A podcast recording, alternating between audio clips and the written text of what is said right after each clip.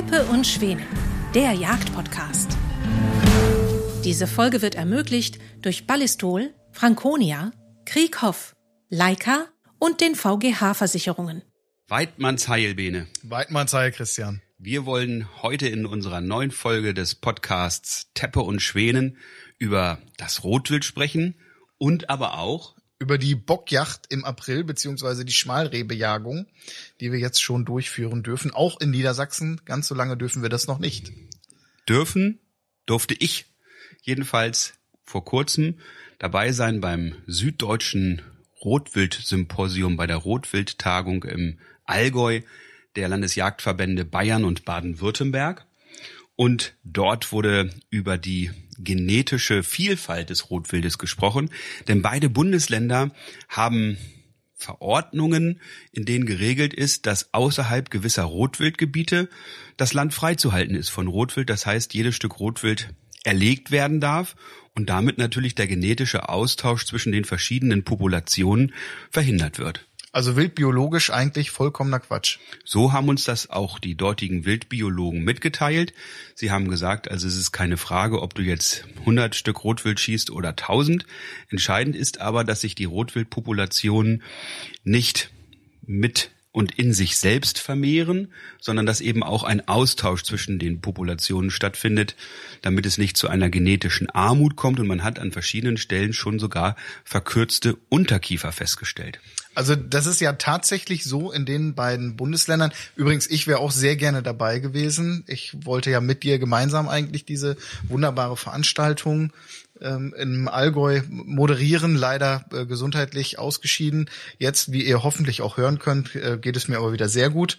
Dennoch traue ich dem nach, dass ich nicht dabei sein konnte. Aber es ist ja tatsächlich ein hochspannendes Thema, mit dem sich der bayerische und der baden-württembergische Jagdverband dort beschäftigt hat. Denn der König der Wälder ist kein König in seinem eigenen Land. Kann man das so sagen? Naja, es ist schon sehr pathetisch. Ich bin ja gerne mal pathetisch. also die Rotwildpopulationen, die dort sind, sollen eben dort bleiben. Und da gibt es Verordnungen, einmal von 1958 und eine von 1983, die also vorschreiben, dass nur in diesen als Anlage bestimmten Regionen in Bayern und in Baden-Württemberg die Rotwildpopulationen bestehen bleiben dürften und überall anders im Lichte des Wildschadens in Feld und Wald dann komplett abgeschossen werden sollten. Und da haben die Wildbiologen sogar auch von der Deutschen Wildtierstiftung und von lokalen ähm, Forschungseinrichtungen klar gesagt, so wie es ist, kann es nicht bleiben. Und ich in meiner juristischen ähm, Auffassung sehe das heute, wo wir den Artikel 20a des Grundgesetzes haben, also die Rechtszielbestimmung des Tierschutzes, so dass das nicht in Ordnung ist, dass man eben die natürlichen Wildwechsel, die natürlichen Fernwechsel nicht nur durch Autobahnen, Straßen und Schienen zerschneidet, sondern eben auch noch durch ähm, gewollte Abschüsse. Und wenn man sich die rechtlichen Vorgaben so ansieht, dann ist es ja sogar so, dass man in einem Abstand von ein, zwei, dreihundert Metern um Wildbrücken nicht jagen darf, aber dahinter ist halt wieder feuerfrei. Und wenn man dann weiß, wann die Hirsche wechseln und wo, nämlich insbesondere auf diesen Zwangswechseln der Grün- oder Wildbrücken, dann kann dort sehr schnell natürlich sich jemand hinsetzen und auch reiche Beute machen, der sonst nie Rotwild als Standwild in seinem Revier hat. Aber der genetische Austausch wird dadurch halt unterbunden. Und da möchten nun die Landesjagdverbände Bayern und Baden-Württemberg etwas dagegen tun, haben eine große Initiative äh, gemacht, haben eine ganz tolle Tagung in würdigem Rahmen gemacht, im tollen Alpenpanorama, haben nicht nur die Jagdverbände eingeladen, sondern auch Politiker aus dem Bundestag und auch aus den Landtagen sind dabei gewesen, sogar aus Österreich. Die Kapelle haben sie auch aus Österreich geholt, war eine großartige Stimmung am Abend vor der Tagung. Gab tolles Essen, super Gespräche und ich bin sogar der Meinung, nun Mitglied des Bayerischen Jagdverbandes werden zu können. Beeindruckend. Ja, es ähm, hat mich auch ein Kreisgruppenleiter angesprochen und wir haben ähm, vereinbart, jetzt für den Sommer mal zusammenzukommen. Ich bin in seinem Kreis schon öfter gewesen, bei einem sehr guten Freund, den ich auf einer Jagdreise in Polen kennengelernt habe. Wir haben dort die gemeinsame Freude für Literatur entdeckt. Das ist ja auch nicht einfach, wenn man so auf einer Jagdreise ist, dass man dann auch Gleichgesinnte trifft. Zufälligerweise war es eben auch ein Berufslesender, also auch ein Anwalt, ähm, deutlich älter als ich und ich war schon zu seinem 80. Geburtstag da und ähm, er hat dann abends als wir dort in Ostpreußen gewesen sind, eben auch von Siegfried Lenz vorgelesen, so zärtlich war so Leiken. Und der wohnt auch in diesem Kreis, Ober, in Oberbayern, das kann man schon mal sagen. Und ähm, ja, da zieht mich also vieles hin. Und demnächst wohl auch dann die Mitgliedschaft nicht nur in der Landesjägerschaft Niedersachsen, sondern auch im Bayerischen Jagdverband. Ja, ist ja grundsätzlich nicht verkehrt, finde ich großartig. Wir wollen ja auch den Fokus auf die südlichen Gefilde nicht verlieren. Wir haben da noch ein, zwei Projekte, die wir hoffentlich auch bald euch vorstellen dürfen, die wir dort im Süden der Republik angehen wollen. Und nicht nur im, entschuldige, ja, ich unterbreche, nicht nur im Süden immer. dieser Republik, sondern auch in einer anderen Alpenrepublik. Wir werden natürlich auch wieder in Österreich sein, nicht nur einmal dieses Jahr, auch letztes Jahr waren wir ja mehrmals in Österreich.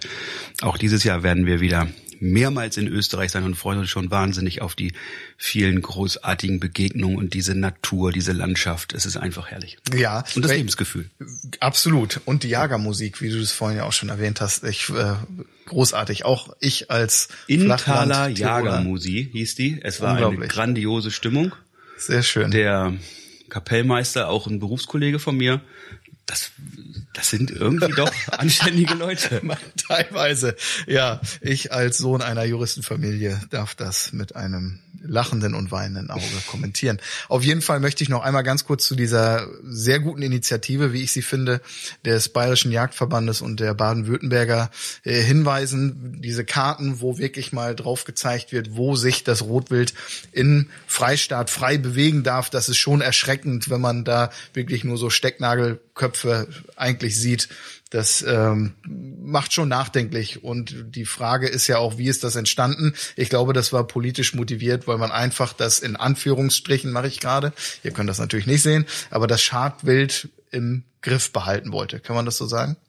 Furchtbarer Begriff, Furchtbar. Schadwild. Ja. Deswegen habe ich es in Anführungsstriche gesagt. Ja, also die Zeiten sind vorbei. Gott sei Man Dank. kann sagen, es ist tradiert überkommen. Und insofern muss jetzt dringend eine Gesetzesänderung her, beziehungsweise sie ist ja nicht mal ein Gesetz, sondern es sind Verordnungen. Also die bayerische Staatsregierung oder die baden-württembergische Landesregierung können das ändern. Ich finde auch diese unterschiedlichen Termini klasse. Bayerische Staatsregierung, baden-württembergische Landesregierung. Und das heißt auch der Präsident des Bayerischen Jagdverbandes und der Landesjägermeister des Landesjagdverbandes Baden-Württemberg. Sehr schön. Noch einmal ganz kurz, du hast es auch schon angesprochen, es hat ja auch direkte Auswirkungen auf die Vitalität beziehungsweise den Gesundheitszustand dieser ja majestätischen wirkenden, jetzt werde ich schon wieder pathetisch, äh, Wildart, dass die Unterkiefer wirklich verkürzt sind. Also da ist wirklich Handlung geboten. Es muss etwas passieren und zwar jetzt, wenn wir das Rotwild wieder vital und kräftig und so haben wollen. Wir wollen ja nicht, dass Stammbäume zu Kreisen werden. Das ist ganz schlecht, ja. Gerade wir auf dem Land kennen das, was das für Gefahren Wie ist denn das im Emsland? Im Emsland ist das hundertprozentig, das läuft gut. Wir sind ja eigentlich auch normannische Wikinger und haben uns immer zu helfen gewusst. Okay. In allen Lebenslagen. Deshalb habt ihr auch den Gummistiefel erfunden. Sozusagen. Ja. Und den Holzschuh haben wir abgetreten. An die Holländer. Das ist aber wirklich so. nur ein Holzschuhwurf weit entfernt. das ist wohl wahr. Ja, eine neue ähm, gesetzliche äh, Erneuerung, eine neue Erneuerung hört sich auch ganz klasse an. Eine wie also Novität. Ich, eine Novität seit einiger Zeit jetzt in Niedersachsen die Jagd auf das Rehwild, auf die einjährigen Stücke ab dem 1. April erlaubt. Ich auch mehrjährige Böcke sind erlaubt. Auf mehrjährige Böcke ganz genauso. Und ich finde es interessant, weil das, als es im, im Diskurs stand, diese Gesetzesänderung, haben viele nervös reagiert und gesagt, so, jetzt ist das das Untergang des Rehwildes. Wir haben damals schon gesagt, und deswegen ist es für unsere treuen Zuhörerinnen und Zuhörer jetzt auch nichts Neues, dass es ja durchaus Situationen und Bereiche gibt, wo dies absolut notwendig beziehungsweise hilfreich ist. Denken wir an den Waldumbau oder aber auch an die Verkehrssicherung zum Beispiel. Ja, also wir haben davon auch schon Gebrauch gemacht wegen der Verkehrssicherung direkt an der Straße, wo also auch dann noch eine dicke Feldhecke davor ist, wo das kein Straßenbegleitgrün ist, durch das man hindurch sehen könnte, um eben das Rehwild zu sehen. Da haben wir drei Böcke gesehen, die sich gegenseitig getrieben haben. Also einer hat die beiden anderen immer weggetrieben, die waren schwächere. Und davon haben wir dann schon mal einen erlegt weil ansonsten wirklich die Straße diesen Job übernommen hätte. Und das wollen wir natürlich nicht. Da ist ja auch genau dort, wo ihr erfolgreich wart, jetzt schon zu Beginn äh, ein Wildunfallschwerpunkt. Da ist eigentlich jede Woche passiert da leider etwas mit äh, Rehwild im Straßenverkehr. Das wollen wir natürlich vermeiden und da hilft uns natürlich jetzt gerade die Zeit, ähm, auch aufgrund der noch niedrig stehenden Vegetation, dass wir dort schnell und sicher ansprechen können, gutes Schussfeld haben und dort dann auch Strecke machen können. Aber natürlich auch, wenn wir an deinen anderen jagdlichen Tätigkeitsbereich denken, was den Waldumbau betrifft. Wenn wir uns im Mai in eine Naturverjüngung setzen, ist die Chance relativ gering, dort ein Stück Rehwild auch nur zu sehen. Naja, es kommt drauf an. So Ende Mai hast du recht. Anfang Mai ist es natürlich noch schön. Die Farben sind die gleichen, nämlich Maigrün. Ja. Aber wenn die Bäume erstmal so richtig ausgeschlagen haben, wie in diesem wunderschönen Lied, der Mai ist gekommen, die Bäume schlagen aus, drum bleibet, wer Lust hat mit Sorgen zu Haus da wird es ja beschrieben, wie die Natur so erwacht und wie alles grün und herrlich wird. Und da runter und dahinter und daneben verschwinden natürlich dann auch die Wildkörper. Man kann sie dann nicht mehr so gut erkennen und man ähm, kann eben weniger gut ansprechen, weniger gut auch das Wild überhaupt ausmachen, im Wald entdecken. Und deshalb ist es eigentlich gut, dass man rechtzeitig beginnt. Und der Vorteil ist eben auch bei der Bejagung im April. Man kann noch sehr, sehr gut unterscheiden, was ist die Ricke und was ist das Schmalreh. Gerade bei zweijährigen Ricken ist das nicht immer richtig anzusprechen. Übrigens, äh, wir hier im Norden sagen ja immer Ricken, die Bayern und Österreicher sagen Geißen. Also insofern seid ihr auch herzlich eingeladen. Wenn wir Ricken sagen, meinen wir natürlich auch Geißen. Ja, vollkommen richtig. Wir wollen natürlich nicht nur, aber wie du schon sagtest, die Böcke erlegen, sondern auch versuchen, ähm, schwache Schmalrehe ähm, zu ernten. Auch ein ganz böser Begriff ähm, bei Wildtiermanagement, noch ein schlimmerer Begriff. Aber so ist nun mal die Zeit. Und ich glaube, wir sollten uns bezüglich, deswegen sage ich das jetzt auch mal an dieser Stelle, vielleicht ab und an Gedanken über unser Jargon machen. Ich hatte neulich eine Begegnung ähm, wieder, die mir so ein bisschen die Augen geöffnet hat. Da ging es tatsächlich im Zuge eines Jägerstammtisches darum, dass man sich doch der Gesellschaft gegenüber öffnet. Und wenn wir dort von dem jagdlichen Jargon grundsätzlich ausgehen, dann grenzen wir uns doch schon sehr ab, habe ich an diesem Abend deutlich zu spüren bekommen. Abgrenzen hat ja auch immer etwas mit Ausgrenzen zu tun. Entweder in einer Gesellschaft, wo die Mehrheit aus Jägern bestehen, grenzt man die Nichtjäger aus durch die Weidmannssprache, die am Tisch gesprochen wird und natürlich auch die Themenfindung. Oder man grenzt sich selbst aus als Jäger, wenn man ein Vokabular benutzt, das die anderen nicht verstehen. Jeder kennt das, wenn man zum Arzt geht oder liest einen Arztbrief und muss bei jedem dritten Begriff in den Pschyrembel gucken. ein wunderschönes Buch, ähm, in dem dann die ärztlichen Begrifflichkeiten und die Steinlaus erklärt werden. Und das ist bei uns Jägerinnen und Jägern ja auch so, wenn wir zum Beispiel sagen, wir haben dann äh, an dem Pfahl oder an dem Baum angestrichen, dann fragt er, welcher Maler war denn da unterwegs?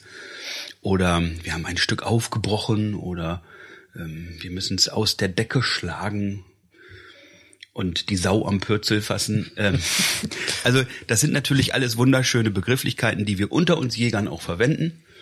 Wenn Nichtjäger dabei sind, brauchen wir das nicht so zu machen. Und wir sollten sie insbesondere bei solchen Gesprächen auch nicht ausgrenzen, sondern integrieren, indem wir die positiven Seiten vielleicht auch ein bisschen humorvoll der Jagd darstellen und sie dann begeistern für das Naturerlebnis und für diesen Genuss, der sich nach der Jagd dann durch das Wildbrett ergibt und die Beschaulichkeit, wenn man das dann auch nochmal Revue passieren lässt, indem man die Trophäe präpariert und sich daran erfreut. Also es gibt so viele Möglichkeiten, auch Nichtjäger mitzunehmen, zu künftigen Jägern zu machen. Und da nehmen wir auch gerne die Einladung, die wir bekommen haben von verschiedenen Grünen jetzt an. Oh ja. Sowohl hier in Niedersachsen hatten wir ja das Gespräch mit unserer Landwirtschaftsministerin von den Grünen, werden dort auch das Gespräch fortsetzen. Aber dieses äh, Wildtiermanagementgesetz in Baden-Württemberg ist, so wie ich unsere Freunde dort in Baden-Württemberg höre, durchaus so angelegt, dass man damit auch als Jäger umgehen kann. Und vielleicht können die Niedersachsen auch in verschiedenen Bereichen von den Baden-Württembergern lernen, dass eben Wald und Wild, Tierschutz und weitgerechte Jagd in einem Pott gut aufgehoben sind. Sehr schön, ja. Anschließend an das Gespräch mit unserer äh, Landwirtschaftsministerin hat sich ja auch der Tierschutzbeauftragte bei uns gemeldet, mit dem wir jetzt mal gemeinsam einen Reviergang machen möchten, um ihn so ein bisschen die Besonderheiten in einem Biosphärenreservat und die damit einhergehenden jagdlichen Verpflichtungen betrifft zu erläutern. Ich freue mich da sehr drauf. Vor allen Dingen finde ich, es ist ein schönes Zeichen, dass sich die, die Grünen gefühlt für mich, du bist länger auf der politischen Bühne aktiv, aber gefühlt doch mehr öffnen dem konservativen Klientel. Du siehst gerade nicht, wie sich meine Augenbrauen nach oben ziehen. Nein, warum? Ja, Welches haben, Wort hat jetzt da den Effekt ausgelöst? Naja, also ich bin nicht konservativ, sondern liberal. Und ähm, dass die Grünen sich dem öffnen, kann ich auch nicht so sehen. Wir haben zwei riesengroße Baustellen in Niedersachsen insbesondere und in Deutschland, ja inzwischen ganz Mitteleuropa, das sind die Wölfe.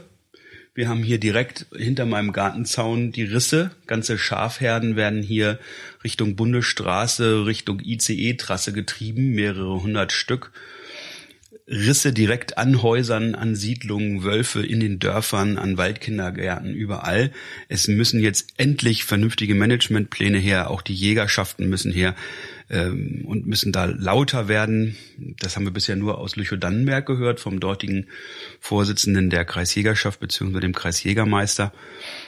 Wir hören das ansonsten sehr wenig. Die Resolution, die das Europäische Parlament verabschiedet hat, kam auch nicht aus Reihen der Jagd, sondern nur aus Reihen der Weidetierbesitzer und der Almwirtschaft in den Alpen und im Alpenvorland. Und deshalb müssen wir Jäger auch dort viel aktiver werden und ein ausgewogenes Verhältnis, wie uns der Hegeauftrag aus dem Bundesjagdgesetz mitgibt, bedeutet, dass wir in Einklang zu bringen haben den Wildbestand, Landwirtschaft, Forstwirtschaft und Landschaftspflege. Und das kann nicht sein, indem dort ein Hauptprädator unterwegs ist, der eben das gesamte Gefüge durcheinander bringt. Wir haben in vielen Revieren den Umstand, dass kaum noch Wild da ist und deshalb immer mehr die Weidetiere auch Opfer der Wolfsangriffe werden. Da reicht ein Monitoring nicht mehr. Da muss man auch nicht mehr einen guten Erhaltungszustand feststellen. Der Erhaltungszustand ist übergut und nach Fest kommt ab. Und an diesem Punkt sind wir inzwischen. Und da ist jetzt die Politik wirklich gefragt, endlich mal das Recht zu setzen, damit es nicht die Leute selbst in die Hand nehmen. Ich glaube aber, oder ich habe zumindest das Gefühl, dass mittlerweile ein wenig emotionsloser in Sachen Wolfsschutz diskutiert wird. Ich habe das Gefühl, dass die Wolfsschützer weniger werden, diese bedingungslosen Wolfsschützer. Wir wollen grundsätzlich, ähm, sind wir auch dazu verpflichtet, jedes Tier zu schützen, aber wir haben auch eine Hegeverpflichtung jetzt dem Wolf gegenüber, weil er eben in Niedersachsen dem Jagdrecht unterliegt. Und das kann natürlich keine Einbahnstraße sein. Nein, und jetzt ist irgendwann auch mal der Punkt angelangt, wo man sich mal wieder um wichtige Themen kümmern muss. In Mitteleuropa gibt's Krieg und wir diskutieren hier, ob wir einzelne Wölfe schießen, die ganze Herden durcheinander bringen. Ja. Also da muss man mal eine, eine Güterrechtsabwägung vornehmen und sich fragen, ob das nicht auch ein Ausdruck von Dekadenz ist. Ja. Der Wohlstandsstaat. Ja. Ja. Andere kämpfen ums Überleben und viele Menschen auch in Deutschland um das tägliche Brot. Und wir haben eine Wohnungsknappheit und wir haben eine Wirtschaftskrise und wir haben eine Energiekrise und wir haben eine Klimakrise und wir reden darüber, ob wir einzelne Wölfe der Natur entnehmen, so wie wir andere Tiere auch der Natur entnehmen. Bevor wir uns da jetzt weiter in Rage reden, lieber Christian, möchte ich gerne noch auf ein Highlight für mich im jetzigen Frühjahr hinweisen. Und zwar haben wir in den nächsten Tagen einen ganz tollen Gast bei uns im Revier, mit dem wir gemeinsam jagen werden und dann auch noch das Gejagte entsprechend für weiterverarbeiten wollen. Weiterverarbeitung ist eigentlich viel zu profan ausgedrückt. Veredeln. Edel macht es schon eher. Also wir machen da wirkliche Gourmethappen davon. Und wir haben Deutschlands erste Wildsommelier Ruth Staudenmeier zu Gast. Ich, wie gesagt, ich freue mich da riesig drauf. Wir werden morgens mit der, mit der Jagd beginnen, dann eventuell erfolgreich sein, um dann auch mal zu begreifen, wie eine absolute Expertin das Thema behandelt und dann eben da was Köstliches draus macht. Wir lassen uns da gern belehren. Auf jeden Fall. Ich freue mich auf die nächste Zeit. Wir haben noch einiges mehr vor. Natürlich könnt ihr euch auch immer darüber informieren, was wir so treiben auf unserem YouTube-Kanal. Einfach Teppe und Schwänen eingeben. Dort findet ihr meistens laufend neue Filme von uns, mit uns. Hier beim Podcast geht es jetzt auch in einer etwas zügigen Taktung weiter.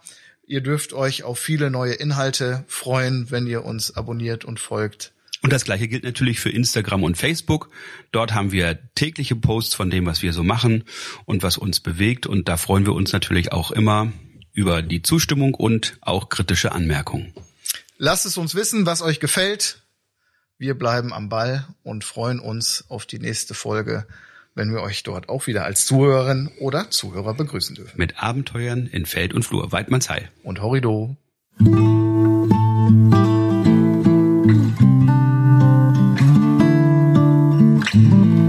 Vielen Dank fürs Zuhören. Diese Folge wurde ermöglicht durch Ballistol, Franconia, Krieghoff, Leica und den VGH.